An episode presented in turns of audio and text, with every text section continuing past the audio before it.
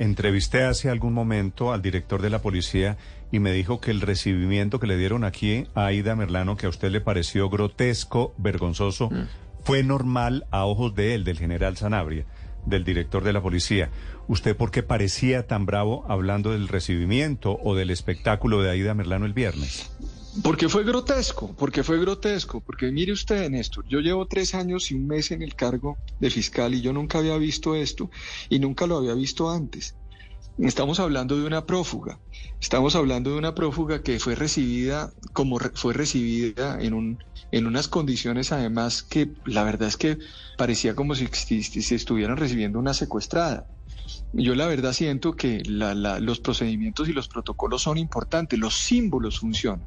Entonces, cuando usted recibe una persona y le permite hacer una declaración, una declaración donde denigra de la Corte Suprema de Justicia y de la Fiscalía General de la Nación, cuando es una persona condenada por la máxima autoridad judicial de este país, cuando vimos el espectáculo dantesco de su fuga, cuando efectivamente ese proceso avanza y Tendremos además, por supuesto, que imputar el delito de fuga de presos en los próximos días.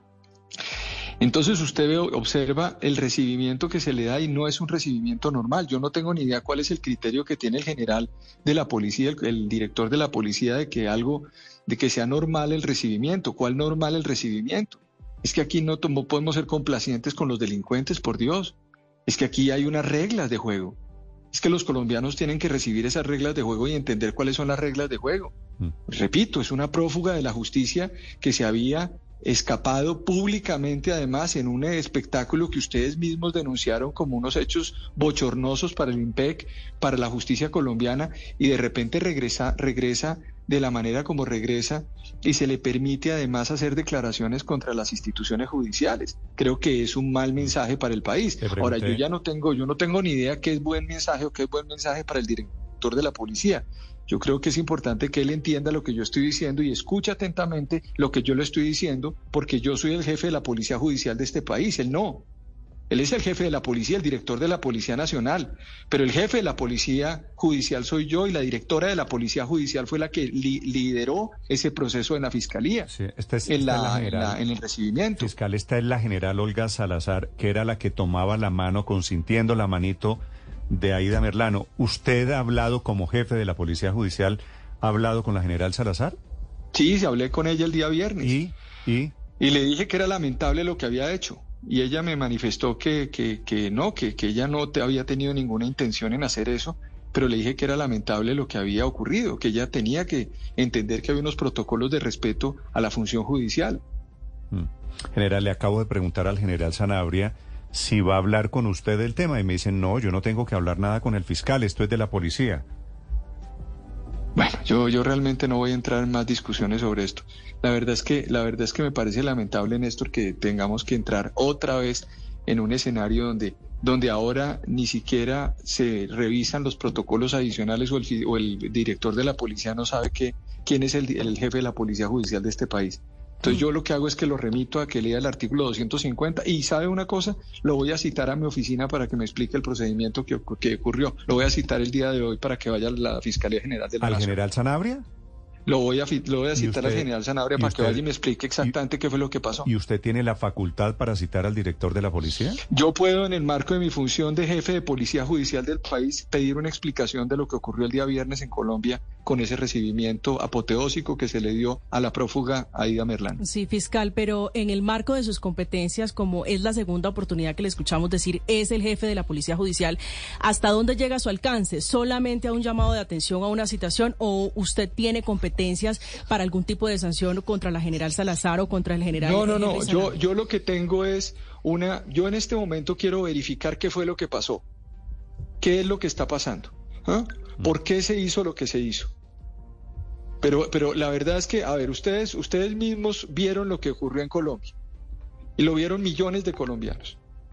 No es un procedimiento natural que un prófugo de la justicia llegue en esas condiciones de declaraciones cuando al mismo tiempo supuestamente tiene información relevante para entregarla a la justicia colombiana, eh, entendiendo al mismo tiempo que dice que va que denuncia a una, una cantidad de personas, cantidad de personas pues que terminarían siendo también parte de alguna investigación en caso de que ella tenga esas pruebas o esos elementos. Sí.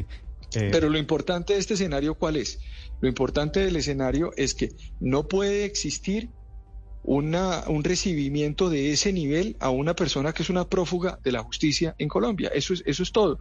Es la primera vez que lo veo y creo que la, si ustedes me dicen otros, otros casos, yo, yo podría analizarlos, pero es la primera vez que yo veo eh, una, una cosa de ese estilo con una, una salida de una prófuga o una llegada de una prófuga al país de esa manera. Se lo dije al general Sanabria hace unos minutos, yo también es la primera vez que lo veo. Eh, señor fiscal, déjeme preguntarle, eh, ¿el país vio este pedacito de la película con sintiendo la manito, la policía cargándole posando, el bolso. Posando todos los funcionarios en el aeropuerto en foto. La modelo, ha llegado la modelo Aida Merlano, la modelo Aida Merlando eh, recibiendo los micrófonos para la rueda de prensa, posando para las fotos, las marcas de lujo. De acuerdo. Después de que se la llevan para la cárcel el viernes, cuando ya el país no ha visto, ¿en qué situación, sabe usted, ha preguntado, se encuentra la señora Merlano hoy? No, yo lo que yo lo que entiendo es que acuérdense ustedes que está ella a disposición de un juez de ejecución de penas y fue trasladada, a, entiendo yo, a un centro a un centro carcelario.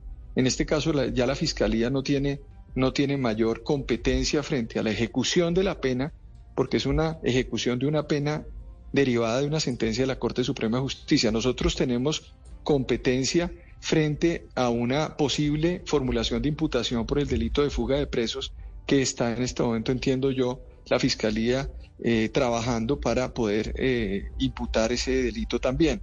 Pero, pero esas son como las dos condiciones. No, no sé exactamente en qué condiciones está la señora Merlano eh, el día de hoy y eso es parte de la, de la autoridad judicial, la autoridad por la penitenciaria la encargada de eso en el marco de un juez de ejecución de pena. ¿Usted es partidario de darle a ella una cárcel especial, una detención especial por razones de seguridad, que es lo que ella alega? No, yo, yo sobre eso no puedo, no puedo. Vuelvo otra vez con el tema de las competencias que me preguntaban ustedes. Eso es una decisión que les corresponde a un juez de ejecución de penas. Vale. Es el fiscal Francisco